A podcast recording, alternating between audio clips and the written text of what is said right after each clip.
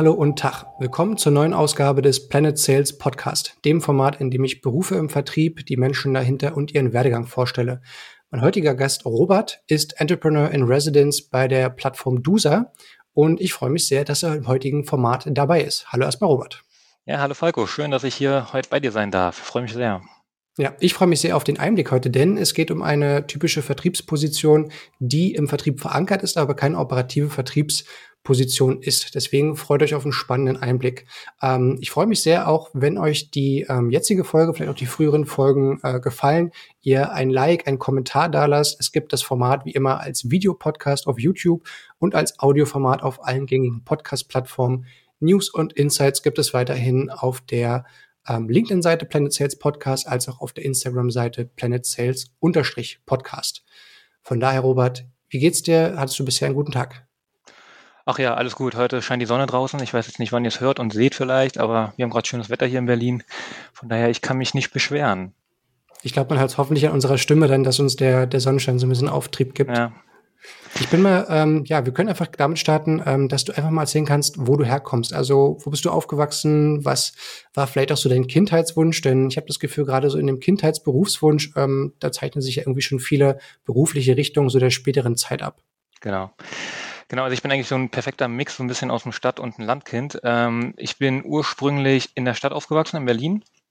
Meine Kindheit hier verbracht, also mit Kindheit meine ich wirklich Kindheit, so bis zum Lebensalter von zehn Jahren ungefähr ähm, im Norden von Berlin, in Reinickendorf. Und dann bin ich aber auch rausgezogen ähm, mit meiner Mutter damals zusammen. Meine Mutter ist der Liebe gefolgt nach Brandenburg, ein bisschen mehr ins ländliche ähm, Idyll, raus in die Nähe von Emerswalde. Ähm, bin dort aufgewachsen dann, habe dann dort meine Jugendjahre verbracht, mein Abitur gemacht und ähm, nach Abitur habe ich beschlossen, so, ich brauche die große Stadt wieder, ich muss auch irgendwie studieren, gehen wir mal zurück nach Berlin. Hat mir immer schon gefallen und dann bin ich wieder in Berlin gelandet, habe ein Studium angefangen und dann auch während dem Studium nebenbei gearbeitet und so und irgendwann bin ich jetzt hier eben in meiner jetzigen Position gelandet. Mhm. Und ähm, du hast Wirtschaftswissenschaften beziehungsweise VWL studiert. Genau. War das damals für dich eine ziemlich klare Entscheidung, in die Richtung zu gehen oder ähm, was mhm. war sozusagen, als deine Schule abgeschlossen hast, eigentlich so die, die berufliche Richtung, die du dir vor, vor Augen geführt hast? Genau, also es hat sich irgendwann später schon in Richtung den Abiturjahren, würde ich sagen, rauskristallisiert, dass ich immer mehr ein, ein größeres Interesse für so übergeordnete wirtschaftliche Zusammenhänge hatte. Ich wollte also sehr gerne irgendwie verstehen, ja, was, was, was ist eigentlich, wenn Menschen miteinander agieren, wenn sie irgendwas voneinander haben wollen, einen Austausch haben wollen, einen Handel haben wollen? Was, wie, wie kann man das irgendwie fassen, wie kann man das verstehen? Also generelles wirtschaftliches Interesse ist irgendwie hochgekommen. Das war jetzt weniger betriebswirtschaftlich bedingt. Mir ging es jetzt nicht so sehr darum, keine Ahnung, wie kann ich jetzt ähm, meine Investitionsquote möglichst hochtreiben oder sonst was in diesem Mikrolagere hinein. Es waren eben eher schon so größere Zusammenhänge, ähm, volkswirtschaftliche Zusammenhänge, wie gesagt. Und dann liegt es eigentlich nahe, klar, dann gibt es einen Studiengang, der heißt Volkswirtschaftslehrer, fangen wir den noch an. Und dann bin ich eben ähm, an die TU gekommen, hier in Berlin, an die Technische Universität und habe hier dann ähm, Economics heißt es, also auf Neudeutsch einfach VWL, ne?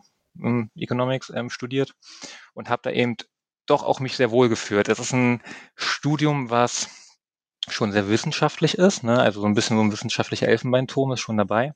Man bewegt sich doch sehr, sehr viel in der Theorie und in abstrakten Modellen und es ist sehr mathelastisch. Ne? Also ähm, Mathematik wird als Sprache benutzt, um eben wirtschaftliche Abläufe in Modellen einfangen zu wollen, sich erklären lassen zu wollen und dann eben auch irgendwie Politikempfehlungen, Handlungsempfehlungen daraus ableiten zu können. Mhm. War das so schon genau zu, äh, zu Schulzeiten dein Metier, Mathe-Leistungskurs, ähm, Ach, nee. mit Zahlen wirklich bis zum Abend zu arbeiten? Also ja, ich war schon immer so ein bisschen so ein Mathe-Boy, keine Ahnung, mir hat Spaß gemacht, mir ist es leicht gefallen und das Schöne an Mathe fand ich, ich muss nichts lernen. Ne? Wenn du jetzt irgendwie, keine Ahnung, Englisch hast oder Geschichte oder sonst wie, da musst du Sachen auswendig lernen. Ne? Da gibt es viele Hörer werden nicht für den Kommentar, ich musste in Mathe nichts lernen. Ähm, ja, äh, genau. Ja, nicht gerade viel Hate vielleicht, tut mir leid. Aber ähm, so ist es. Ich fand es eben schön, dass, dass es für mich logisch war, irgendwie viele Sachen zumindest. Mathematik ist eben so, ähm, man kann, wenn man das Grundkonzept von, von der Idee irgendwie versteht der Mathematik, dann kann man das transferieren und auf andere Sachen ableiten und das baut logisch aufeinander auf. Das heißt, wenn man gewillt ist, sich da einmal ein bisschen reinzutauchen, ein bisschen mehr zu befassen, dann muss man eben nichts auswendig lernen in dem Sinne, ne? sondern das fand ich eben das Schöne. Ich war jetzt nicht der fleißigste Schüler, würde ich sagen. Ich war schon hier und da so ein bisschen faul, hatte aber eben die Fähigkeit, mich immer in Mathematik zu bewegen und Zusammenhänge zu verstehen, was mir da sehr geholfen hat. Und ich war jetzt nicht Leistungskurs, ich habe es nicht als Leistungskurs gewählt, habe aber dennoch im Mathe mein Abi geschrieben, habe da ein sehr gutes Abi auch hingelegt und so. Und ähm, Mathe war eben immer was, was mir nicht schwer gefallen ist, kann man so vielleicht zusammenfassen. Ich würde jetzt überlegen, wenn ich an deinen Studiengang danach denke, dass das muss ja wie die Faust aufs Auge gepasst haben. Also ich habe so gerade die Vorstellung, dass du komplett in Flow wahrscheinlich gekommen bist. Du hattest ein Thema, was dich irgendwie von der Schulzeit schon interessiert hat. Mhm. Du hattest ähm, Mathe irgendwie, was dir Spaß gemacht hat. Ähm, war dann für dich schon relativ das so klar, okay, ähm, ich gehe jetzt hier straight zum Bachelor durch, hänge den mhm. Master hinterher. Wie hat sich so da deine, deine berufliche Vorstellung rauskristallisiert? Mhm. Also erstmal, man, man hat ja gewisse Vorstellungen, wie so ein Studium sein wird, wie es sein kann, ähm, was einen erwartet. Und ich glaube, eine, eine Vorstellung, eine Erwartung steht immer in einem Konflikt zu dem, wie es dann tatsächlich ist. Und so war es natürlich dann auch in dem ähm, Studium irgendwie ein bisschen. Man kommt da an, mir war gar nicht bewusst, dass es so sehr mathematisiert alles ist in der VWL. Ja, das muss ich dann doch schnell lernen, dass es so ist. Ähm, da kann man jetzt auch Kritik dran üben und nicht immer, also das Problem ist dass man sich wirklich in diesem wissenschaftlichen Elfenbeinturm bewegt, dass ähm, nicht immer Erkenntnisse, die man aus mathematischen, wirtschaftlichen Modellen erlangt, eins zu eins auf die Realität anwendbar sind. Ähm, aber, aber dennoch hat es mir irgendwie zugesagt, weil es einfach ein Fortlaufen war, quasi dieser, dieser höheren Schulmathematik dann weiter ins Universitäre zu packen, ähm, was mir im leicht gefallen ist. Andererseits, man studiert ja nicht nur eine Sache. Ne? Wenn man VWL studiert, hat man immer zwangsläufig auch BWL-Module zum Beispiel bei. Ähm, auch immer mindestens ein Jura-Modul meistens. Ähm, und das sind dann andere Sachen, die durchaus sinnvoll sind zu haben und durchaus auch den Horizont erweitern, ähm, wo mein Interesse aber durchaus sehr viel geringer war. Ne? Also wenn ich jetzt überlege an meine Module damals an, an, was weiß ich, Rechnungslegung, wie ich irgendwelche Buchungssätze mir ausdenken muss und äh, anwenden muss, das war jetzt nichts, was mir Spaß gemacht hat oder wo ich jetzt ähm, Feuer und Flamme für war. Mhm. Und genau. zumindest laut deinem LinkedIn-Profil bist du dann eigentlich aber schon als wahrscheinlich wissenschaftliche Hilfskraft ähm, mhm. in den ersten Job eingestiegen und zwar bei die Familienunternehmer. Du kannst ja mal ähm, kurz beschreiben, was es genau für eine Organisation genau. ist ähm, und was du dort dann als Job auch übernommen hast. Genau. Die Familienunternehmer ist ein Verband, ist ein Unternehmerverband, ähm, in dem quasi Familienunternehmer nicht die Unternehmen, ne, sondern Persönlichkeiten, Mitglieder sind. Familienunternehmer sind hier eben Mitglieder, die ähm, persönlich in einer Firma ähm, dort tätig sind, also leitend tätig sind, geschäftsführermäßig tätig sind und gleichzeitig auch noch zumindest mindestens 25 Prozent ähm, der Gesellschafteranteile innehaben. Das, diese, diese Mitglieder sind in, in dem Verband Familienunternehmer Mitglieder und das ist ein klarer politischer Verband, der probiert eben für die Interessen ähm, diese, dieser Familienunternehmer einzustehen, in der Öffentlichkeit wie in der Politik, aber eben gesamtgesellschaftlich gedacht. Ne, es ist jetzt keine Branchenvereinigung oder sowas, wo wir jetzt probieren, was weiß ich, ähm, den Textilfabriken irgendwie Steuererleichterungen irgendwas zu verschaffen oder so, sondern Familienunternehmer, was mich auch an diesem konkreten politischen Verband damals ein bisschen gereizt hat, ist, ähm, es ist keine klassische Lobbygruppe oder sowas, weil Familienunternehmer gibt es überall. Die, das deutsche Wirtschaftsmodell ist recht einzigartig. Es hat so ein bisschen Österreich und Norditalien vielleicht noch ähm, ähm, d'accord alle zusammen, dass die eben Familienunternehmertum haben. Wenn man sich Frankreich zum Beispiel anguckt, Frankreich hat eine komplett andere Wirtschaftsstruktur. In Frankreich ist es so, dass ähm, das viel, viel mehr corporate geprägt ist. Man hat viel, viel mehr größere Konzerne. Es ist viel auch zentralisierter, auch aus der Politik vielleicht ein bisschen gegeben, weil regional es auch ein bisschen zentralisierter ist. Das ist in Deutschland eben nicht so. In Deutschland hat man sehr, sehr viele Hidden Champions, irgendwelche Weltmarktführer, die, ich sage jetzt einfach mal umgangssprachlich in der Pampa irgendwo in Bayern sitzen, aber wirklich Weltmarktführer in deren Gebiet sind, in irgendeiner Nische. Ne? Mhm. Und das sind dann keine großen Konzerne, sondern meistens gehören dann oder hat eine konkrete Familie diese Firma aufgebaut und einfach zum Erfolg getrieben. Und das Schöne ist eben, dass diese Familie auch ganz anders verwurzelt ist mit der Firma. Das sind eben keine anonymen irgendwie Shareholders oder Aktionäre oder ähm, sonst was, sondern auch die Mitarbeiter und die Region und so liegen dann eben diesen ähm, Unternehmerfamilien sehr, sehr viel mehr am Herzen. Und dadurch kommt auch ein ganz anderer ähm, gesellschaftlicher Anspruch in diese Zielgruppe rein, in diese Familienunternehmer. Die, die wollen eben nicht für sich nur das Beste rausbringen, sondern die wissen ganz genau, ähm, ich will, dass es meinen Mitarbeitern gut geht. Ja? Ich will, dass es meiner Region, in der ich verwurzelt bin, gut geht. Und das schaffe ich natürlich auch nur, wenn es der Wirtschaft irgendwie gut geht. Und deswegen fand ich den Verband ganz interessant, die Familienunternehmer, und bin, wie du schon richtig sagst, am Anfang als wissenschaftlicher Mitarbeiter dort eingestiegen, neben meinem Studium. Ne, ich habe ungefähr so ein Jahr angefangen zu studieren. Und dann habe ich gemerkt, okay, ja, hm, ich hätte jetzt doch ein bisschen Zeit auch noch nebenbei. Ähm, wollte mich vielleicht auch so ein bisschen mehr jetzt schon ins Berufsleben vorwagen, weil nur Studium war mir dann doch ein bisschen zu abstrakt, ein bisschen zu theoretisch. Da hat mir irgendwie was Handfesteres irgendwie doch gefehlt. Ähm, habe ich so ein bisschen geschaut, okay, was kann man machen? Ich wollte jetzt auch nicht nur so jobben, man kann auch klar nur jobben, also ich will jetzt nicht dagegen sprechen, ne? man kann irgendwie kellnern oder sonst was. Ähm, ich habe auch gedacht, irgendwas, was vielleicht schon eine Verbindung hat zu meinem Studium, zu meinem späteren Werdegang, wie ich ihn für mich zumindest damals gesehen habe, wäre sinnvoll. Ähm, ich war schon immer sehr politisch interessiert, ähm, auch schon früher, habe früher auch gedacht, dass mein Weg mehr in die Politik geht. Davon bin ich dann später abgekommen. Und deswegen hatte ich gedacht, ja, zu dem Zeitpunkt passt es super. Habe in dem Verband dann quasi vorgesprochen und so ähm, und bin dann dort direkt eingestiegen, habe da ein super Team vorgefunden, super andere Mitarbeiter, ähm, extrem interessante Arbeitsbedingungen, Arbeitsumfelder, Themen, an denen ich mitarbeiten konnte. Und was mir vor allem auch sehr wichtig ist, was ich dort auch vorgefunden habe, ähm, mir wurde relativ früh sehr viel Vertrauen und Verantwortung entgegengebracht so dass ich mich wirklich auch frei entfalten konnte und meine, meine Stärken voll ausspielen konnte. Und es war sehr schön. Ich war dann da über mein gesamtes Studium letztendlich ähm, in diesem Verband tätig. Später habe ich meine Stunden ausgebaut, bin ein bisschen weg von der wissenschaftlichen Mitarbeitertätigkeit, mehr in Richtung so wirklich eigenständige Projektreferententätigkeit und sowas, habe dann eigene Projekte bekommen und sowas. Also war dann nicht nur irgend so ein um so eine studentische Hilfskraft oder so, sondern wurde mhm. als vollwertige Mitarbeiter angesehen obwohl ich dennoch klar nebenbei studiert habe und so. Und war dann über mein, eine ganze Zeit beim Studium dort, was eben sechs Jahre waren. Und kannst du dich noch erinnern, also ich meine, du warst damals wahrscheinlich dann durch den, ja, den Berufswunsch nach der Schule, durch das Studium mhm. selbst, durch so diesen ersten richtigen Job eigentlich, ähm, ich sag mal, im typischen Umfeld für VWL-Studenten. Ich glaube, das, was man im besten ja. Fall auch sich erhofft, was man danach dann eben machen könnte. Genau. Was war damals so dein Bild von, ähm, von Vertrieb? Ähm, also das Bild oder mein persönliches Bild vom Vertrieb hat sich dann doch sehr geändert über die Jahre jetzt, vor allen Dingen über die letzten zwei, drei Jahre, würde ich sagen. Wenn ich überlege, so, das ist jetzt auch schon eine ganze Zeit her, ne? keine Ahnung, acht, neun Jahre ist jetzt alles schon her. Ähm, mein Bild von Vertrieb, was ich damals hatte, komplett unbefleckt, komplett, äh, ohne dass ich großartig Berührung mit Vertrieb hatte, ähm, war ein eher negativeres Bild, würde ich sagen. Ne? Es war eher so dieses klassische Bild von irgendwelchen Drückerkolonnen, irgendwelchen Staubsaugervertretern, die Vertrieb machen, die mir was aufschwatzen wollen. Ähm, das hat sich später also ein bisschen relativiert.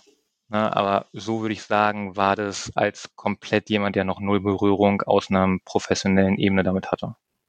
War das auch ein bisschen so, dass du vielleicht über, ähm, über den Verband dann irgendwie auch an, ja, ich sag mal, Geschäftsführer oder irgendwie auch Firmenvertreter mhm. gekommen bist, die vielleicht selbst für den Vertrieb verantwortlich waren und wo du einfach in so einem normalen Smalltalk mitbekommen hast. Genau. Jetzt verstehe ich eigentlich gerade so aus erster Hand, was eigentlich Vertrieb aus B2B-Perspektive bedeutet oder vielleicht auch generell aus Firmenperspektive. Genau, genau. Also in diesem Verband auch was mega war eben, ne, so diese ganzen Netzwerken und wie äh, mega interessante Persönlichkeiten kennenzulernen, ne, Unternehmerpersönlichkeiten kennenzulernen, ähm, die vollends mit ihrer eigenen Persönlichkeit eben hinter äh, einer Firma, hinter Mitarbeitern, hinter einem Produkt stehen. Und, und da wurde mir auch mehr und mehr klar, so ein bisschen auch als ich dort länger gearbeitet habe, auch mehr Einblick hatte in dann ein paar spezielle Familienunternehmen oder so, dass Vertrieb eine sehr, sehr wichtige Rolle auch übernimmt. Ne? Das ist schon eine, eine Kundgabe eines Produkts eben in die Öffentlichkeit hinein, ne? neben Marketingmaßnahmen und so vielleicht. Aber irgendwie, wenn man eine gute Idee hat, ein gutes Produkt hat, was wirklich einen Nutzen hat, was extrem vielen Leuten vielleicht das Leben irgendwie erleichtert, das ist nicht alles, die Idee zu haben. Das Wichtige ist, es auch irgendwie an den Mann zu bringen oder, oder, oder überhaupt erstmal auf sich aufmerksam zu machen und zu sagen, ey, ich habe hier vielleicht eine gute Lösung für dich. Ich habe hier vielleicht echt was, was dir das Leben erleichtern könnte. Und ich glaube, das unterschätzen auch sehr, sehr viele, dass es nicht mit der Idee und mit der Umsetzung des Produkt, Produkts getan ist, sondern dass dann die eigentliche Arbeit eigentlich erst richtig losgeht. Und das ist eben der Vertrieb, ne? Marketing, Vertrieb, das am Markt bringen, das am Markt etablieren und so weiter. Ähm, also ja, da hat sich dann irgendwie über die Zeit meine Sichtweise auf den Vertrieb doch verändert. Ich habe ähm, verstanden, also es gibt Drückerkolonnen nach wie vor, ne? Und es gibt nach wie vor auch ein sehr pushy-artiges hm, Vertriebsansatz, den ich jetzt nicht so unbedingt teilen würde. Aber Vertrieb braucht und Vertrieb ist nicht wegzudenken. Mhm. Ähm, ich habe übrigens, weil du gerade Drückerkolonne und äh, Pushy erwähnt hast, ich habe witzigerweise genau heute auf Instagram so eine Nachricht erhalten. Ich weiß nicht, wie viele Jahre das her ist, dass ich mhm. so einen ja, unangenehmen Kontakt leider mal hatte, aber es war wirklich äh, sogar eine Sprachnachricht von einer Person, die ich überhaupt nicht kannte, ähm, mhm. die leider auch so nach Schema F gesagt hat, hey, dein Profil ist mega interessant. Ähm, da ja. hat man gemerkt, dann wurde eben ein so ein Stichwort aus meinem Instagram-Profil herausgepickt, äh, weil Punkt, Punkt, Punkt. Ähm, und du musst unbedingt deine Nummer geben. Ich habe da so ein Projekt und das hat ja auch so viele negative Erinnerungen an irgendwie andere, leider, ja, ich sag mal, einfach negativ behaftete Vertriebspersönlichkeiten, die man so halt in der Kindheit oder im ja. Anwachsen kennenlernt, ähm, erweckt, dass ich dachte, oh Mann, zum Glück habe ich echt lange eigentlich nicht mit so einem typ, Typus, sage ich mal, zu tun gehabt. Aber genau, wo du es gerade erwähnst, ja, heute hatte ich auch wieder so eine kleine Erinnerung daran. Ja, interessant. Ich glaube, du, du kannst es auch alles ein bisschen anders sehen mittlerweile und ein bisschen anders bewerten, ne? weil du, du hast jetzt auch viel, viel mehr nach im Vertrieb und ähm, gehst jetzt auch deinen eigenen Weg in die Richtung. Ähm, also bei mir ist es auf alle Fälle so, seitdem ich so ein bisschen selber mehr Berührungspunkte aus einer professionellen Sicht mit dem Vertrieb habe und auch Marketing und auch anderen Bereichen, ähm, sehe ich die Welt auch ein bisschen anders, beziehungsweise ähm, gerade wie du meinst, wenn ich eben angeschrieben werde irgendwie auf LinkedIn oder so, dann, dann sehe ich ganz genau, welche Taktiken die Leute ähm, verfolgen, wie sie gerade probieren, mich da irgendwie einzufangen, von was zu überzeugen, welche Stichpunkte sie selber vielleicht gerade irgendwie aus meinem Feed rausgezogen haben, um da eine Persönlichkeit mit reinzubringen und sowas alles. Ähm, das fand ich auch mal ganz interessant, dann quasi selber zu sehen, wenn man denn das Know-how auch selber hat, wie andere probieren es an einen selber anzuwenden. Ja. Und wir haben ja schon anfangs jetzt gesagt, deine aktuelle Position ist Entrepreneur in Residence. Und ähm, ich fände es vielleicht für die Hörer nochmal ganz interessant, wenn du beschreiben kannst, wann war eigentlich so der Punkt, dass du den Verband verlassen hast und warum hast du dich dann entschieden, zu DUSA zu gehen und was macht DUSA? DUSA ist, ähm, wenn man es, glaube ich, in Kurzform ja sagt, eine ähm, Online-Plattform für Innenraumsanierung. Genau, kann man so sagen, so, genau. Ähm, genau, meine Stelle hier bei DUSA, Entrepreneur in Residence, sagt so alles und nichts. Ne? Ist irgend so ein fancy englischer Titel. Hm, okay. Ähm, Übersetzung wortwörtlich wäre so am ehesten irgendwie angestellter Unternehmer oder Unternehmer in, in Residence eben, in, im Unternehmen. Das heißt, ich bin klar ein Angestellter. Ne? Ich bin jetzt kein Geschäftsführer, kein Gesellschafter oder so. Ähm, meine Rolle ist aber dennoch eben ähm, der Firma unternehmerisch ähm, weiterzuhelfen. Ne? Das macht üblicherweise eben eine Geschäftsführung die es bei uns natürlich auch klar gibt. Wir haben zwei Geschäftsführer hier, einen Gründer und Geschäftsführer und dann nochmal einen Geschäftsführer, der ein bisschen später dazu kam. Und mit dem bilde ich quasi so ein bisschen so ein Dreierteam. Wir, wir probieren die Firma strategisch ähm, weiterzubringen, ähm, eben aus einer unternehmerischen Sicht. Ähm, DUSA ist, wie du schon richtig sagtest, eben eine, eine Sanierungsplattform, ne, eine, eine Software letztendlich, wenn man so will. Ähm, wir probieren quasi über unsere Plattform, über unsere Software Handwerksfirmen für Wohnungsinnensanierung mit äh, entsprechenden Auftraggebern zu verbinden.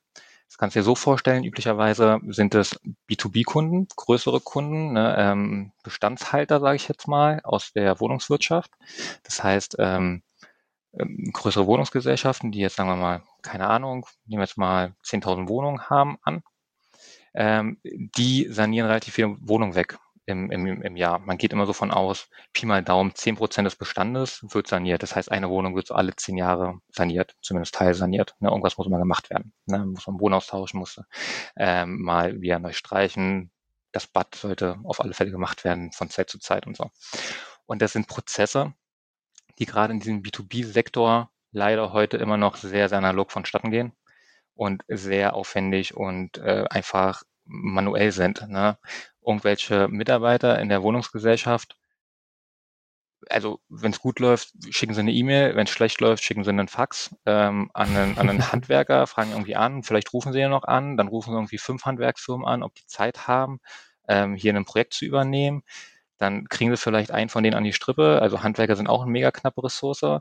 Dann ähm, gehen die, wenn die Glück haben, irgendwann zwei Wochen später mal in die Wohnung rein, schauen sie sich an, nehmen ein paar Notizen, ein bisschen Aufmaß, gehen irgendwann zurück, dann dauert es nochmal drei, vier Wochen und dann schreiben wir irgendwann Kostenvoranschlag und bis der Eintrudel bei der Wohnungsgesellschaft ne, für diese Sanierung dieser Kostenvoranschlag, da gehen wir locker ein paar Wochen. Und DUSA probiert an diesem Prozess, der eben mega analog ist, äh, mega painful einfach für alle Seiten, ähm, den eben durch Mittel der Digitalisierung zu optimieren. Wir haben eine Software, wo wir den Prozess so ein bisschen umdrehen. Das heißt, wir sagen, der Auftraggeber, dem gehört die Wohnung, der weiß eigentlich am besten, was dort zu machen ist. Ne? Der hat dann eben irgendwie meistens irgendwelche technischen Leiter oder bis runter eben zum Hausmeister, der eben in die Wohnung gehen kann und der kann die einfach aufnehmen, die Wohnung. Der kann sagen, hier, oh, nee, das Bad sieht nicht mehr so doll aus, das müssen wir jetzt mal machen. Und dann haben wir eine Plattform gemacht, da orientieren wir uns auch sehr stark am E-Commerce, ähm, wo wir relativ userfreundlich, ähm, schnell und effizient so eine Wohnung aufnehmen können ähm, entsprechende Leistung, also Leistung meint hier dann wirklich Objektetausch, ähm, Wandstreichen oder so, die können wir dann shoppen, die können wir quasi auf so eine Art Warenkorb dann dort packen. Und später haben wir dann eben eine, eine Leistungszusammenstellung, was gemacht werden soll, plus die Produkte, die verbaut werden sollen.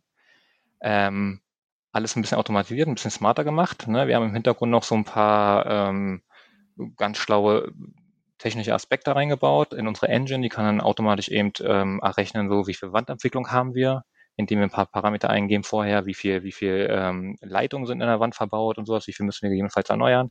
Das weiß das System dann automatisch. Und nachdem ich dann eben diese Leistungszusammenstellung gemacht habe, ähm, kann ich in Echtzeit sofort sehen, welche Handwerker erstens in meiner Region verfügbar sind, in der die Wohnung liegt, welche ähm, Handwerker alle Gewerke ausüben können, die ich dort gerade geshoppt habe und welche Handwerker zeitlich verfügbar sind für den Zeitrahmen, den ich selber festgesetzt habe. Ne? Ich kann sagen, meine Sanierung soll bitte, keine Ahnung, am 1. September beginnen und soll maximal 30 Tage dauern. Und das wird in Echtzeit eben einen Auftraggeber angezeigt. Der kann dann direkt einen ähm, Handwerker sich auswählen und einen Auftrag eben dorthin vergeben. Die andere Seite, ne, die Handwerker, die haben eben gleichzeitig unseren Leistungskatalog bepreist. Das heißt, wir kennen deren Preise. Deswegen können wir es auch automatisiert errechnen lassen durch die Software. Und die geben auch an, in welcher Region sie tätig sind und wann sie ähm, zeitlich verfügbar sind. Ne? Sie haben einen Verfügbarkeitskalender, den sie pflegen. Und sie können auch angeben, wie viele Sanierungen sie parallel, simultan ähm, ablaufen lassen können. Ne? Dadurch weiß das System automatisch, okay, der Handwerker hat jetzt schon fünf Sanierungen in der Mache parallel. Ich gebe ihm jetzt keine sechste mehr. Das heißt, wenn ich zum Beispiel als, ähm, ja, als Privatmensch äh, und dann mhm. hoffentlich irgendwann in vielen, vielen Jahren mal meine Hinterhofremise aus Backstein mhm. gefunden habe und irgendwie dafür ein Handwerksunternehmen bräuchte, dann bin ich theoretisch auch in der Plattform aufgehoben oder genau. konzentriert ihr euch wirklich nur auf die ähm, ja, Unternehmenskunden und die Handwerker? Genau, und das ist vielleicht ganz interessant, da können wir jetzt auch den Bogen zu mir ein bisschen wieder ähm, finden. Ähm, das ist das, also dieses B2B-Geschäft, von dem ich gerade gesprochen habe, das ist, wo wir eigentlich herkommen, was wir immer noch machen und wo wir immer noch auch ähm, die, die, die, die meisten Aufträge herbeziehen. Ähm, wir haben ungefähr so vor zwei, zweieinhalb Jahren uns auch so einer neuen Zielgruppe ge geöffnet, ne, dem privaten Sektor eher. Da haben wir uns quasi den Leuten gewidmet, die eben wenige Wohneinheiten privat besitzen. Ne? Wenn du dir so den, den deutschen Wohnungsmarkt anguckst, dann ist er so ein bisschen fast gedrittelt, würde ich sagen. Ne? Du hast so ein Drittel gehören so großen institutionellen Wohnungsgesellschaften, die dann das vermieten. Ein anderer Drittel gehört ungefähr ähm, privaten Wohnungsvermietern. Ne? Das können komplett private Leute sein, die einfach zur Kapitalanlage ein, zwei, drei Wohnungen vielleicht besitzen, geerbt bekommen haben oder whatever und diese eben vermieten. Und äh, die dritte Säule sind die Privateigentümer, die ihre Immobilie selber benutzen und selber bewohnen. Ne, das sind dann eben die Häuslebauer, eben die Selbstnutzer. So mhm. ist ungefähr so, Pi mal Daumen, sehr grob gesagt, ähm, der deutsche Wohnungsmarkt. Und in der Vergangenheit haben wir uns eben eigentlich nur der, der ersten Säule gewidmet, nur den großen institutionellen Wohnungsgesellschaften. Wir haben dann irgendwann gesagt, okay, ist ganz interessant, aber in der Anzahl der Kunden sind es relativ wenige. Ne? Die haben zwar einen großen Wohnungsbestand, aber es sind 1000 Kunden vielleicht. Pi mal Daumen. In der Anzahl relativ wenig. Auch vertrieblich anzugehen und dann bist du wirklich alle Kunden, alle potenziellen Kunden einmal vertrieblich angegangen. Und dann haben wir gesagt, okay, dann gibt es diese zweite Säule, eben diese privaten Vermieter. Ähm, da gibt es in, in, der Anzahl viel, viel mehr. Ne? Über, über Millionen drehen wir da. Die haben individuell natürlich jeder sehr, sehr, sehr, sehr viel weniger Wohnungen als so eine Wohnungsgesellschaft. Aber die sind auf anderen Ebenen interessant, die sind leichter ansprechbar, die, die brauchen vielleicht auch mehr Support, weil sie einfach nicht die Expertise haben, weil deren Kerngeschäft nicht die Wohnungssanierung ist und nicht das Wohnungsmanagement, anders als bei einer Wohnungsbaugesellschaft, sondern vielleicht ist da einfach nur ein privater Zahnarzt, der nebenbei zwei Wohnungen besitzt, diese vermietet, der hat keine Ahnung von Wohnungssanierung. Und da können wir eben als Software und als Unternehmen super behilflich sein und ihm auch mega Service anbieten. Deswegen haben wir so vor zwei, zweieinhalb Jahren eben unserem Service, unsere Plattform auch diesen Sektor geöffnet und ähm, sind ihn eben auch marketingmäßig vertrieblich angegangen, auch Product-Sites, also haben unser Produkt so ein bisschen umgebaut und ähm, ein bisschen anderen Prozess gebaut. Weil wovon ich gerade sprach zum Beispiel, dass die direkt sehen können, wie viele Handwerker verfügbar sind und sonst wie. Das ist ein bisschen anders in diesem Sektor, in diesem privaten Wohnungsvermietersektor.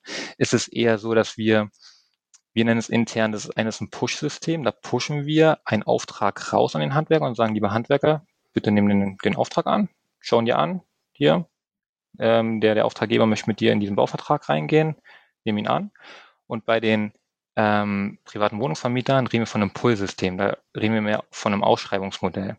Da haben wir dann am Ende auch einen, einen, einen fertigen Auftrag. Der Auftraggeber, der private Wohnungsvermieter sagt, ich möchte gerne mit euch sanieren, über DUSA sanieren. Und dann suchen wir quasi für den Handwerker, äh, für den, sorry, für den, für den Auftraggeber einen geeigneten Handwerker. Diesmal eben nicht über ein Push-System, dass wir sagen, diesen konkreter Handwerker soll es sein, sondern über ein Pull-System. Wir lassen es ausschreiben. Wir haben einen Pool, wo wir quasi ähm, dann diese Order anonymisiert reinstellen und der Handwerker kann sagen, ah, das ist ganz interessant, in dem Zeitraum habe ich Kapazitäten noch frei, ähm, ich möchte ihn gerne nehmen. Das ist dann ein Pull. Mhm. Ich finde, das Interessante daran ist, du hast jetzt ja schon beschreiben können, wieso diese mehreren Kundenseiten eigentlich auf eure Plattform kommen.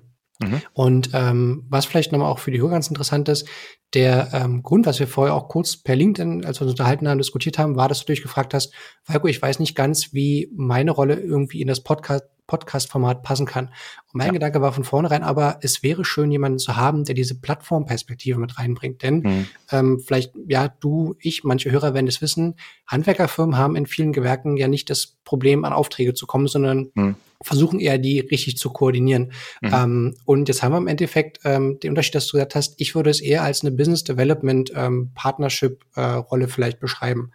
Kannst du vielleicht mal zu skizzieren, was macht für dich die Vertriebsaktivität auf so einer Plattform aus? Was ist der, mhm. also der Unterschied einfach, wenn so viele Parteien involviert sind und du mit deinem Team und mit eurem Produkt eigentlich dann ähm, versucht, den Mehrwert zu schaffen? Mhm. Genau, das ist, da fängt es schon an. Ne? Also wir haben schon eine separierte Teams in dem Sinne. Ne? Wir haben diese grundverschiedenen äh, Zielgruppen, ne? diesen B2B-Sektor, dann haben wir eben diese privaten Wohnungsvermieter und auf der anderen Seite dürfen wir auch nicht vergessen die Handwerker. Und für all diese Zielgruppen haben wir intern bei uns auch verschiedene Teams, die das angeben, sowohl verschiedene Vertriebsteams als auch verschiedene dann später gelagert so Customer Success Teams, ähm, wie auch marketingmäßig. Die müssen alle anders angesprochen werden.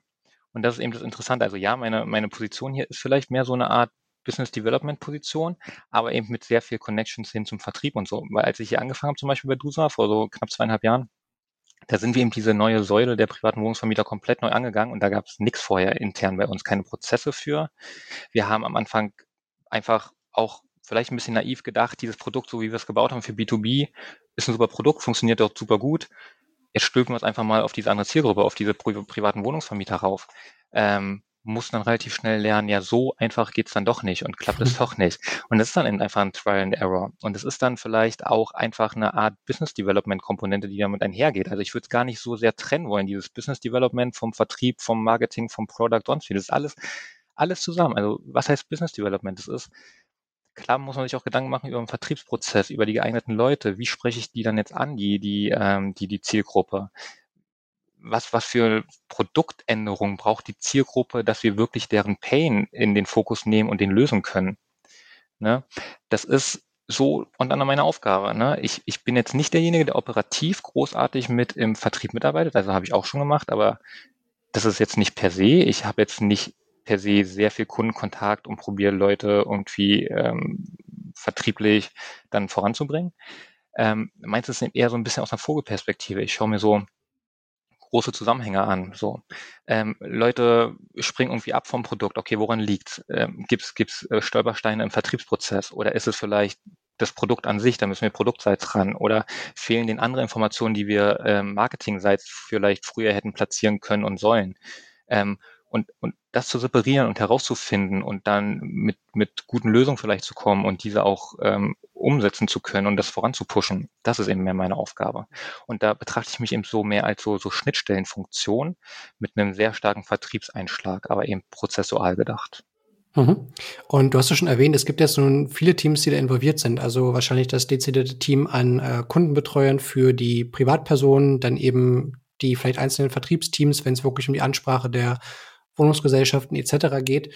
Ähm, was würdest du sagen, ist so die, ja, vielleicht die Schlüsselkompetenz, die man äh, für so eine Rolle, wie du sie jetzt hast, mitbringen müsste, um äh, ich sag mal, in diesem Vertriebsfeld oder in dieser Art von Business Development ähm, eigentlich die richtigen Kompetenzen mitzubringen. Oder zumindest um schnell starten zu können, um mhm. sich eigentlich am richtigen Platz auch zu fühlen. Weil mhm. wahrscheinlich wird jemand, der jetzt aus einer vielleicht klassischen Außendienstrolle kommt, mhm. ähm, der wird natürlich ein, ein Zweig, sage ich mal, eurer Plattform verstehen.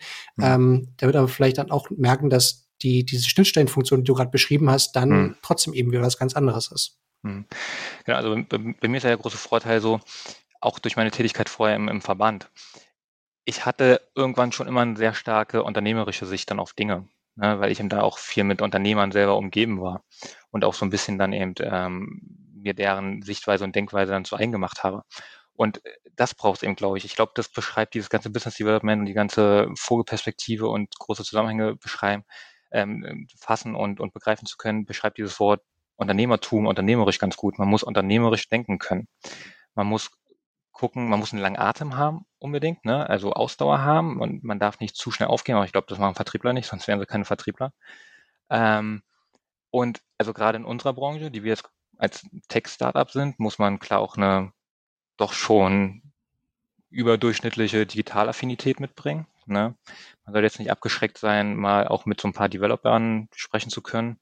Ich selber kann jetzt nicht großartig programmieren. Das ist jetzt auch nicht so notwendig, aber man sollte vielleicht schon ein Grundverständnis dafür haben, was es denn heißt zu programmieren oder ne, auf einer gewissen Ebene sollte man dann doch vielleicht mitsprechen können.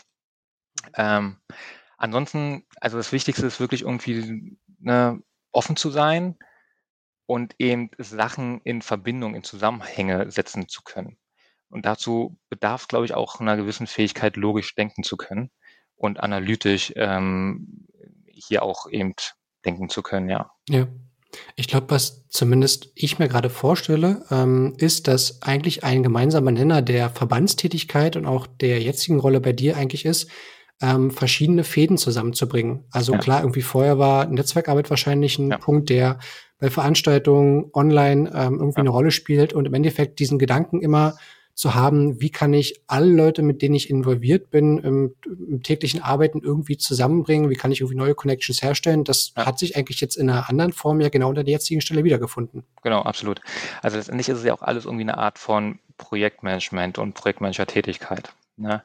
Sei es darum, ob es früher im Verband war, wo es dann darum geht, weiß ich nicht, hier haben wir diese und dieses Event vor und wollen das und das machen. Das ist auch ein Projekt, das muss man voranbringen. Es kommen immer wieder auf dem Weg dahin irgendwelche Probleme, die muss man aus dem Weg räumen, da muss man eine Lösung für finden. Da muss man sich eben Leute finden, ähm, mit denen man zusammen dieses Problem lösen kann.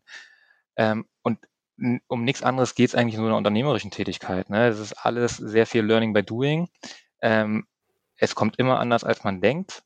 Ähm, es kommen immer Probleme auf dem Weg, die, die es gilt wegzuräumen und irgendwie Lösungen dafür zu finden. Zeitgleich probiert man eben das zusammen mit einem Team zu machen, mit einem Team ähm, voranzuschreiten. Da kommt auch diese menschliche Komponente mit einher. Ne?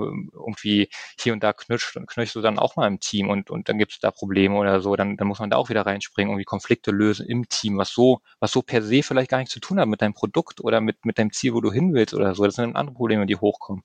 Und das ist es, glaube ich, einfach. Man muss ein dauerhafter Problemlöser sein oder zumindest diesen Ansatz haben wollen. Ne? Ein dauerhafter Projektmanager irgendwie. Du hast jetzt ein Projekt, komme was wolle, probiere dieses Projekt zum Erfolg zu bringen. Mhm. Was war denn auf dem gesamten Pfad eigentlich, als du so angefangen hast, ins Berufsleben zu starten, bis zum heutigen Tag eigentlich die, die größte Herausforderung? Denn was, was wir zumindest schon gehört haben, die, ich sag mal, Mathe- und Statistikklausuren waren es mhm. wahrscheinlich nicht. Aber also, was ja. war wirklich so in Bezug auf, auf das Erlernen eines Berufsbilds eigentlich für dich ähm, die größte Challenge? Mhm. Also ich bin jetzt, ich bin ja, ich, ich war wie gesagt sechs Jahre in dieser Unternehmerverband und ich hätte dort easy weiter diesen Weg gehen können. Ne? Die hätten mich mit Kurshand dann auch komplett in eine Vollzeitstelle übernommen. Ich hätte dort weiter Karriere machen können und so. Hätte äh, mich also in diesem Umfeld durchaus weiterentwickeln können. Ja? Ähm, aber ich habe irgendwann früher oder später dann für mich beschlossen, nee, das ist nicht so richtig, was ich will. So, das war jetzt ganz schön soweit, wie es war, ähm, aber hm, dieses sich sich eben nur in diesem dieser Verbandspolitik zu bewegen und so ist es nicht. Ich will irgendwie dahin, wo ich wirklich Mehrwerte schaffen kann, wo ich ähm, Leuten ein Produkt mit an die Hand geben kann, von dem ich überzeugt bin, was was was irgendwie eine, Ineffizienz löst, was ähm, den Leuten das Leben leichter macht, was eben für Mehrwert sorgt. Ne? Ähm, zeitgleich hatte ich eben diesen, diesen starken Drive, den habe ich auch mal noch irgendwie unternehmerisch tätig sein zu wollen, ne? sich selber was aufzubauen, für andere auch was mit aufzubauen, ähm, Leuten auch einen Arbeitsplatz zu geben ne? und ähm, Leute auch mit auf diesem Weg mitzunehmen und weiterzuentwickeln. Und das ist es dann irgendwie, dann gab es eben diesen Umbruch, wo ich mir gesagt habe, so, nee, so Verbandspolitik ist es nicht. Ähm, ich schaue jetzt mal ein bisschen was anderes so. Was, was, was gibt's da draußen, was ich machen kann? Dann gibt es die Frage so klar, gründest du jetzt sofort selber was? So, oder suchst du irgendwelche anderen Leute, mit denen du was gründen kannst? Ähm, kann man machen. Ich habe den größten Respekt davor vor, vor Leuten, die es machen. Ähm, zum damaligen Zeitpunkt kam ich mir noch nicht reif genug dafür vor. Ne? Ich habe irgendwie so gemerkt, ähm, ich habe hier und da noch so ein paar Wissenslücken. Ich habe mich bisher nur entweder in dieser akademischen Welt ähm, befunden oder eben in dieser verbandspolitischen Welt befunden. Ähm, ich würde doch ganz gerne mal irgendwie in erster Reihe so ein bisschen mehr da mitlaufen und mitarbeiten an das, was ich mir später selber für meine eigene Gründung vielleicht vorstellen kann. Und dann fand ich eben super, als ich generell auf dieses Profil Entrepreneur in Residence ähm, gestoßen bin, was eigentlich genau das ausgedrückt hat, was, was ich mir damals vielleicht auch ein bisschen unterbewusst erhofft habe. Ne? Dieses in erster Reihe mitlaufen in einem jungen, dynamischen ähm, Startup-Umfeld, ähm, auf Augenhöhe vielleicht mit Gründern, mit Geschäftsführern, einfach Wissen aufsaugen zu können, was einen schon einen enormen Vorsprung vielleicht auch gibt in der Gründung dann später, ne, um eben vielleicht nicht in die gleichen Fehler reinzutappen, wie, wie, wie das andere Gründer machen, die einfach ziemlich naiv dann sofort gründen und so, ne, ähm, sondern das ist vielleicht ein bisschen ein überlegterer Weg hin zur Gründung, würde ich es nennen. Und zumindest in den ersten Monaten, als du bei Duse angekommen bist, würdest du trotzdem sagen, du warst da eigentlich noch der Trainee? Also im Vergleich, mhm. auch wenn vielleicht deine Rolle im Arbeitsvertrag jetzt schon die gleiche gewesen ist, aber man fängt so als Trainee an und ähm, mhm. hat sich zumindest jetzt, sage ich mal, zu so einer Art von, ich sag mal, Bereichsleiter entwickelt, wo man mhm. zumindest halt für verschiedene ja, Bereiche einfach mhm. gleichzeitig zuständig ist. Genau. Also ich glaube, ich glaube ehrlich gesagt, dass man in jedem Job, in dem man neu anfängt, sich irgendwann schon behaupten muss. Ne? Man muss erstmal selber irgendwie sich ein Standing herausarbeiten und ähm, Leute davon überzeugen von seinen Fähigkeiten, von seinen Kenntnissen, von, von, von, von seinem Drive, den man irgendwie mitbringt. Ähm, das hat relativ schnell hier geklappt bei mir bei DUSA. Ne? Dadurch wurde mir auch sehr, sehr viel Vertrauen relativ früh dann geschenkt und meine Verantwortungsbereiche sind immer weiter gewachsen. Ähm, das heißt, eigentlich habe ich mich relativ schnell so emanzipieren können aus dieser typischen Wahrnehmung von einem Trainee oder so. Ne? Ähm, wenn man so will, ne, Entrepreneur in Residence, so, das ist de facto eigentlich Unternehmer-Trainee. Ne? Ich werde so ein bisschen hier in meiner Rolle darauf vorbereitet, später ins eigene Unternehmertum zu starten, eine eigene Gründung zu starten. Ne? Das, das mache ich hier so für mich, für meinen eigenen Karriereweg letztendlich. Ich, ich laufe hier an erster Reihe mit, hier im Startup, probiere hier mein ganzes Know-how, mein, mein, meine ganzen Fähigkeiten irgendwie mit reinzubringen, die Firma eben voranzubringen, das Produkt voranzubringen, das, das ganze Team voranzubringen. Aber klar mit dem Hintergedanken, dass später daraus dann irgendwie ähm, mein Skillset, mein Know-how sich irgendwie vermehren sollte, dass ich dann in das eigene Abenteuer, eigene Gründung starten kann. Mhm. Jetzt ist die der Gedanke doch das Podcast-Format so ein bisschen, also klar, ich, ich kenne mich ein bisschen im Vertrieb aus. Wir nehmen jetzt mhm. zumindest die, die Folge zum Zeitpunkt auch äh, auf, wo schon feststeht, dass ich auch selbst in den Vertrieb gehe. Mhm. Ähm, aber klar, ich bin auch noch recht unbefleckt in, in manchen ja. Branchen, auch manchen Bereichen.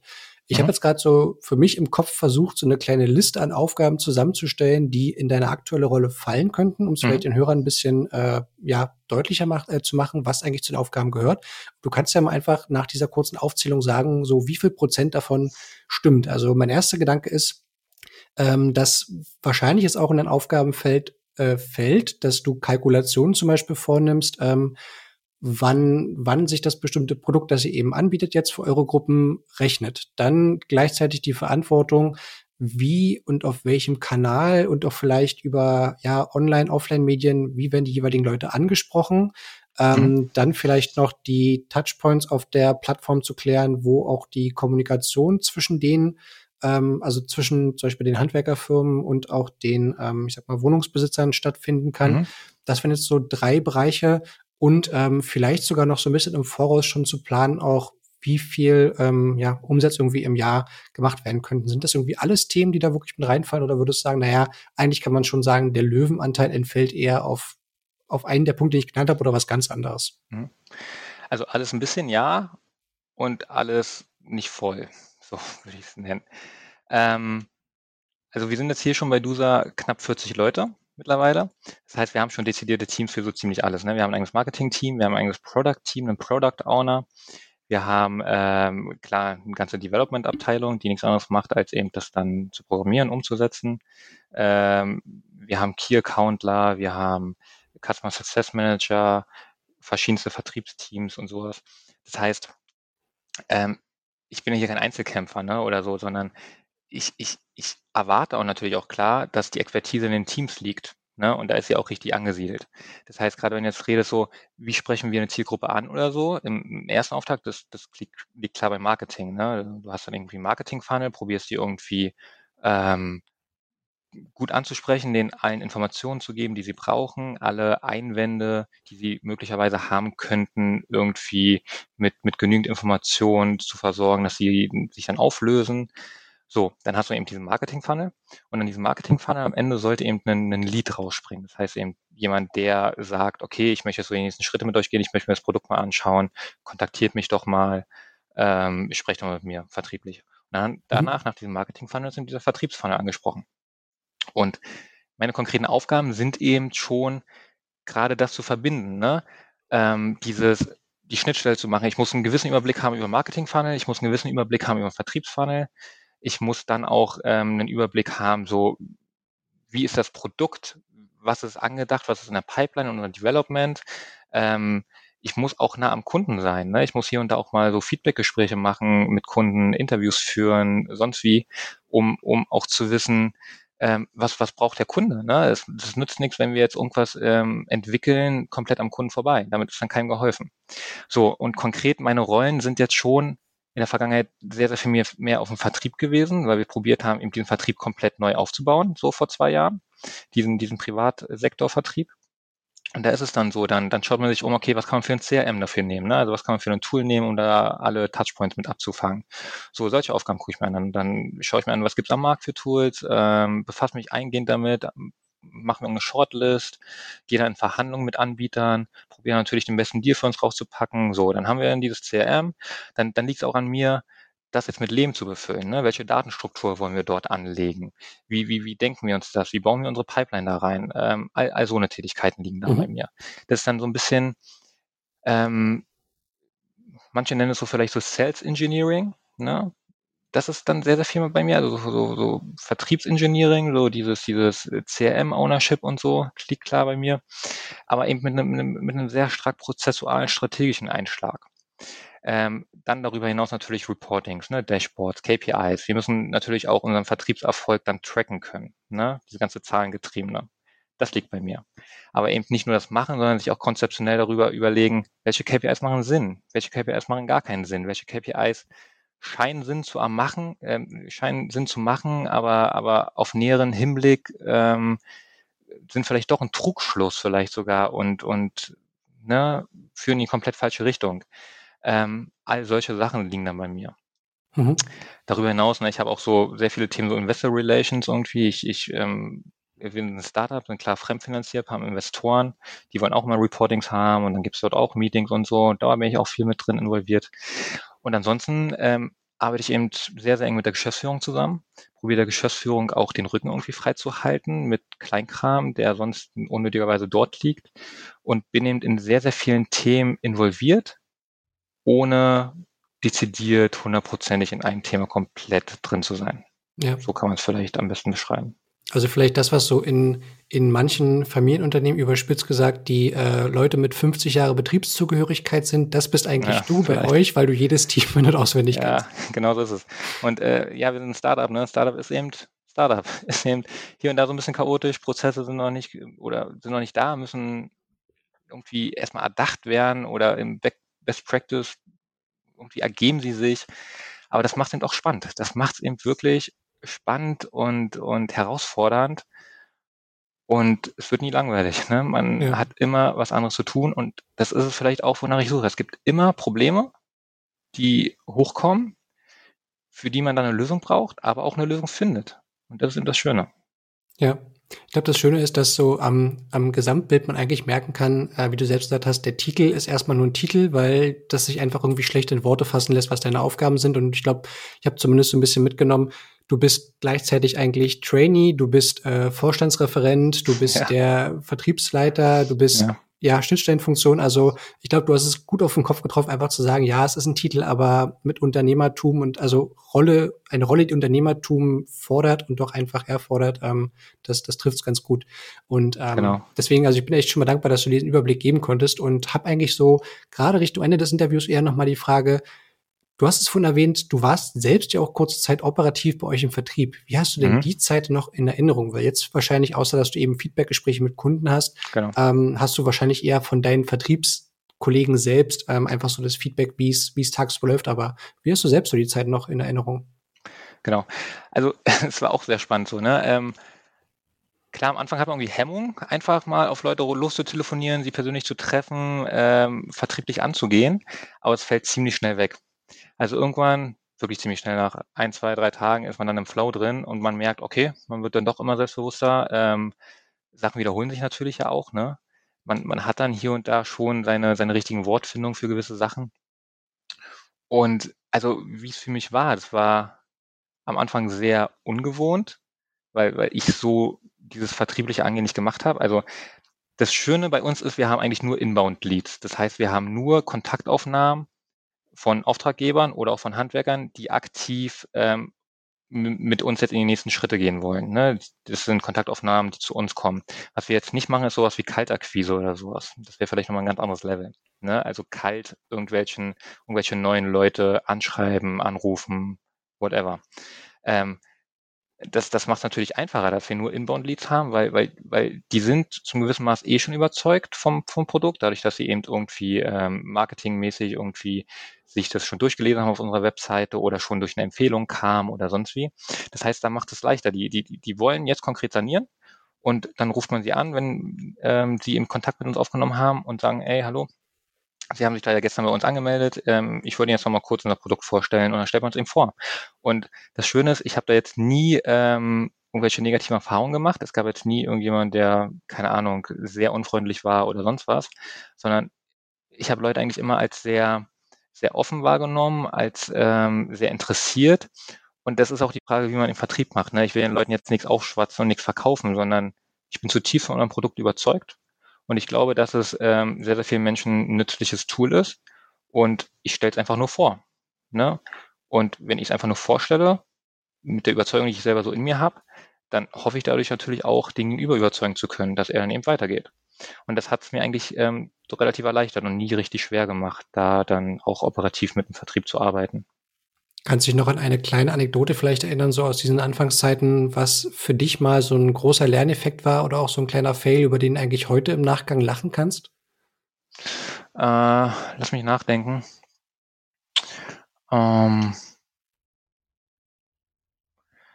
ein kleiner Fail, also Fails gab es viele irgendwie. Ne? Ähm, äh, oh, weiß ich gar nicht so. Gibt es was Konkretes? Ähm,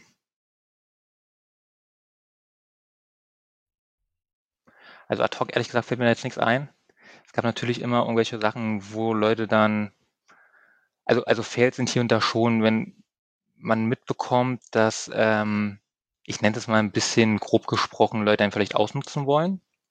Ähm, in dem Sinne, dass sie gar nicht interessiert sind von vornherein am Produkt, überhaupt gar nicht jemals so, sage ich mal, eine Kaufabsicht oder so haben, sondern um eine andere Agenda verfolgen. Ne? Sei es, ähm, jetzt in unserem konkreten Fall haben wir zum Beispiel den Fall, wir verdienen dann Geld, wenn wir Sanierung vermitteln, ne, eine konkrete Sanierung. Jetzt gibt es aber schon gewisse Leute, die überhaupt gar nicht die Intention haben zu sanieren, sondern zum Beispiel einfach nur ähm, eine gewisse Preisindikation haben wollen. Wie, wie hoch kann die Sanierung sein? Oder einfach nur, nur ein Angebot haben wollen, gar nichts anderes, um ein Vergleichsangebot zu haben, von vornherein das auch wissen, oder auch nur ein Angebot haben wollen, um zum Beispiel eine Finanzierung sich irgendwo abzuholen, um damit zur Bank gehen zu können. Ne? Und ähm, das, das macht es eben schwierig, teilweise für einen Vertrieb das herauszubekommen, so ein bisschen diese Intention. Und ähm, umso schwieriger ist es, wenn man sehr, sehr viel Zeit und Mühe damit so einem Kunden ähm, dann aufbringt dort. Vielleicht der Kunde auch super sympathisch ist, ne? Man den Kunden duzt, man äh, super irgendwie mit dem klarkommt und hinten raus man dann doch irgendwie merkt, ähm, hm, okay, vielleicht hat er niemals gehabt, die Intention gehabt, hier dieses Produkt wirklich anzuwenden und dieses Produkt wirklich, ich sage es mal, zu kaufen, sondern wollt irgendwas anderes und da fühlt man sich dann schon vielleicht, vielleicht schon ein bisschen ausgen, ab, ähm, ausgenutzt. Ähm, aber that's the game. Also so ist es auch, ne? Ja. It's just business und da muss man auch drüber stehen. Das ist jetzt nicht so, dass man persönlich irgendwie nachtragend sein kann oder so. Ähm, das wären so vielleicht so kleinere Fails, die ich dann immer ein bisschen unschön fand, aber dann ja, kommt Beispiel. man auch weiter voran und schreitet voran. Vielleicht auch gerade noch ein bisschen branchenspezifisch, aber ja, gutes Beispiel. Mhm. Und ähm, ja, abschließend würde ich gerne noch ähm, von dir einfach wissen, was wäre denn aus deiner Perspektive ein Ratschlag, den du ähm, anderen Leuten, äh, die vielleicht sich perspektivisch eben auch dafür interessieren würden, in eine Business Development Rolle, ähm, in selbst der Entwicklung irgendwie einer Plattform mitzuarbeiten, also mhm. also aus wirtschaftlicher Sicht, äh, die dieses Vertriebs diesen mehrseitigen Vertrieb einfach interessant finden. Was würdest du denen so als Ratschlag ähm, mitgeben, wenn sie sich jetzt noch eher so zu Beginn der Berufslaufbahn befinden? Mhm. Also ich glaube, das Wichtigste ist einfach, sei mutig, ne? Hab Vertrauen in dich selbst so. Ähm, und, und probier dir da mal ein Ziel zu setzen. Wenn du überlegst, du willst irgendwo hin, probier dieses Ziel stringenter zu verfolgen. Ähm, das heißt manchmal, wenn es, keine geeigneten Stellen auf dem Markt irgendwie gibt, Anzeigen oder so, dann bewirbt man sich eben initiativ, ne? beispielhaft. Oder ähm, geh eben einfach voran. Mach das, was du willst. Es sind einfach, ich bin fest davon überzeugt, dass wenn man für sich selber einen inneren Drive hat, wenn man ein Ziel hat, dann, dann sollte man sich nicht verstecken. Ne? Dann sollte man sich auch nicht irgendwie einer gewissen Konformität hingeben, sondern ähm, wenn man was von was überzeugt ist ne, und das vielleicht auch einen Umbruch bedarf, ne, weil man vielleicht ähm, einen anderen Lebenslauf bisher hat, weil man komplett was anderes gemacht hat, weil man eben, wie du, du kommst auch aus einem komplett anderen Sektor, bist jetzt eben in Richtung Vertrieb eher gegangen. Wenn das deine Leidenschaft ist und du willst es machen, dann mach das. Das ist vielleicht mit das Wichtigste so. Sei einfach mutig. Einfach der Intention zu folgen. Genau, einfach der Intention zu folgen. Und wenn du gut bist in dem, was du, was du machen willst, ne, was meistens auch so ist, weil wenn die Leidenschaft und die Passion mit dem übereinstimmt, was man macht, dann ist man gleichzeitig eigentlich meistens auch gut darin. Dann wird man überrascht sein, wie leicht Dinge vorangehen. Schön, das finde ich ist ein, ein super Schlusswort. Ähm, Robert, ich danke dir wirklich vielmals, dass du die Zeit genommen hast fürs Interview. Einerseits Super einen gerne. Einblick zu geben, ja, so ein bisschen in die Branche. Äh, ich glaube, Baubranche und doch gerade alles, was mit Sanierung zusammentun, äh, zusammenhängt, das das ja lernt man irgendwie nicht alle Tage kennen. Gleichzeitig mhm. zu lernen eben, wie, also was Vertrieb bedeutet, wenn man eben eine Plattform ist und nicht nur eben der Anbieter einer einzelnen Dienstleistung oder eines Produkts. Mhm. Und vor allem eben auch zu merken, ähm, dass man auch aus der Richtung VWL, aus einer wissenschaftlichen Projektstelle, aus der Öffentlichkeitsarbeit am Ende in so eine Rolle hereinwachsen kann, ähm, wenn man ja eigentlich schon ähm, sich so ein bisschen mit der Branche, mit ähm, mit dem Netzwerken in deinem Fall dann eben gut auskennt. Von daher, das ist, glaube ich, ein schönes Beispiel für, für einen Werdegang, wie er auch so aussehen kann. Von daher, genau. danke, dass du die Zeit genommen hast. Sehr gerne, Falco. Äh, vielen Dank, dass ich hier sein durfte. Hat mir wirklich Spaß gemacht. Super, das freut mich zu hören. An alle Hörer, ähm, ich hoffe, euch hat's auch Spaß gemacht. Es war ein interessanter Einblick für euch. Wenn ihr natürlich Kommentare habt, lasst sie gern da. Ihr wisst, auf YouTube gibt's das Kommentarfeld. Ansonsten könnt ihr gern bei Apple Podcasts für die Audioversion auch eine Bewertung da lassen und einfach auf LinkedIn oder auf Instagram dem Format Planet Sales unterstrich Podcast beziehungsweise Planet Sales Podcast folgen. Ich freue mich über alle neuen Follower, über alle Kommentare, über alle Likes und äh, sage einfach mal, Macht's gut und bis zur nächsten Ausgabe Planet Sales Podcast.